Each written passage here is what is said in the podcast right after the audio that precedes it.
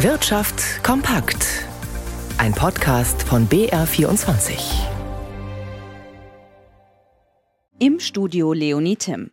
Es war der größte Steuerskandal der Bundesrepublik, die Cum-Ex-Geschäfte. Seit über zehn Jahren dauert die Aufarbeitung. Bei einem der ersten Prozesse vor dem Landgericht Bonn ist heute ein Architekt der Cum-Ex-Aktiendeals verurteilt worden. Wie hoch das Strafmaß ausfiel, weiß Jochen Hilgers aus Bonn. Hanno Berger muss acht Jahre in Haft. Mit diesem Strafmaß blieb die Wirtschaftsstrafkammer des Bonner Landgerichts nur wenig unter den von der Staatsanwaltschaft geforderten neun Jahren. Der mittlerweile 72-Jährige nahm das Urteil recht gelassen auf. Er hatte mit einer hohen Haftstrafe rechnen müssen. Es handelte sich bei allen Transaktionen um Leerverkäufe, sagte der Vorsitzende Richter und beschrieb damit das Vorgehen bei den Cum-Ex-Geschäften. Bei denen wurden Steuern erstattet, die nie gezahlt worden waren. Hanno Berger ist für die Ermittler eine der Schlüsselfiguren im Cum-Ex-Komplex, in dem mittlerweile gegen 1500 weitere Beschuldigte alleine durch die Staatsanwaltschaft Köln ermittelt wird. Berger, der sich selbst als weitgehend mittellos bezeichnet, soll zudem rund 13,6 Millionen Euro an das Bundeszentralamt für Steuern entrichten.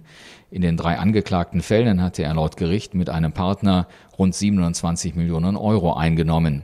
Dieser Partner hat mittlerweile angekündigt, seinen Anteil zu zahlen und hat bereits 5 Millionen Euro überwiesen. Die Preise für Waren und Dienstleistungen kannten in den USA wie auch in Europa lange nur eine Richtung nach oben. Alles wurde teurer.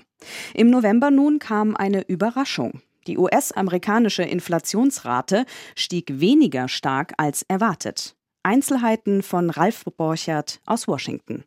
7,1 Prozent Inflationsrate, damit sind die Preise in den USA weniger stark gestiegen als erwartet. Die meisten Experten hatten für den Monat November mit einer Rate von 7,3 Prozent gerechnet. Damit steigt die Hoffnung, dass der Höhepunkt des Preisauftriebs langfristig überschritten ist. Die Teuerungsrate ist in den USA nun den fünften Monat hintereinander zurückgegangen.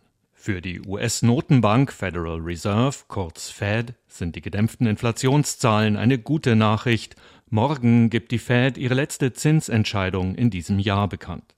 Die US-Währungshüter hatten die Zinsen zuletzt viermal hintereinander um jeweils 0,75 Prozent angehoben. Für morgen wird von den meisten Experten eine nicht mehr ganz so deutliche Erhöhung um 0,5 Prozent erwartet. Auch die deutsche Inflationsrate hat sich im November leicht abgeschwächt auf 10 Prozent.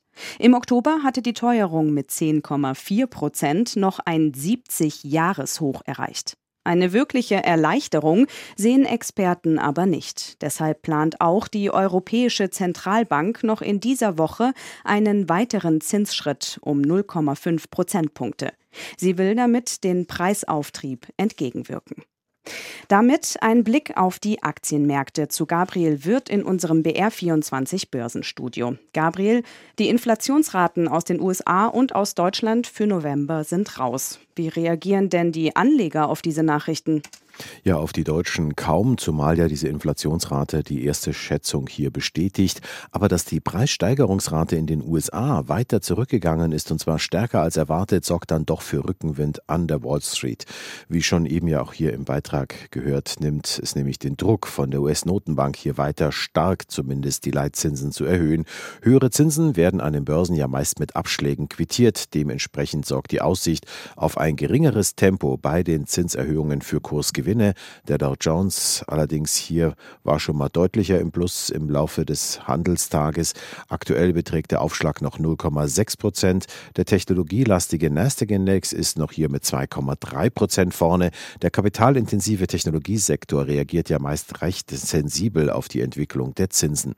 An den deutschen Börsen steigt der DAX um 1,6 Prozent auf 14.530 Punkte und der Euro hat auch angezogen auf einen Dollar 6 Cent 27.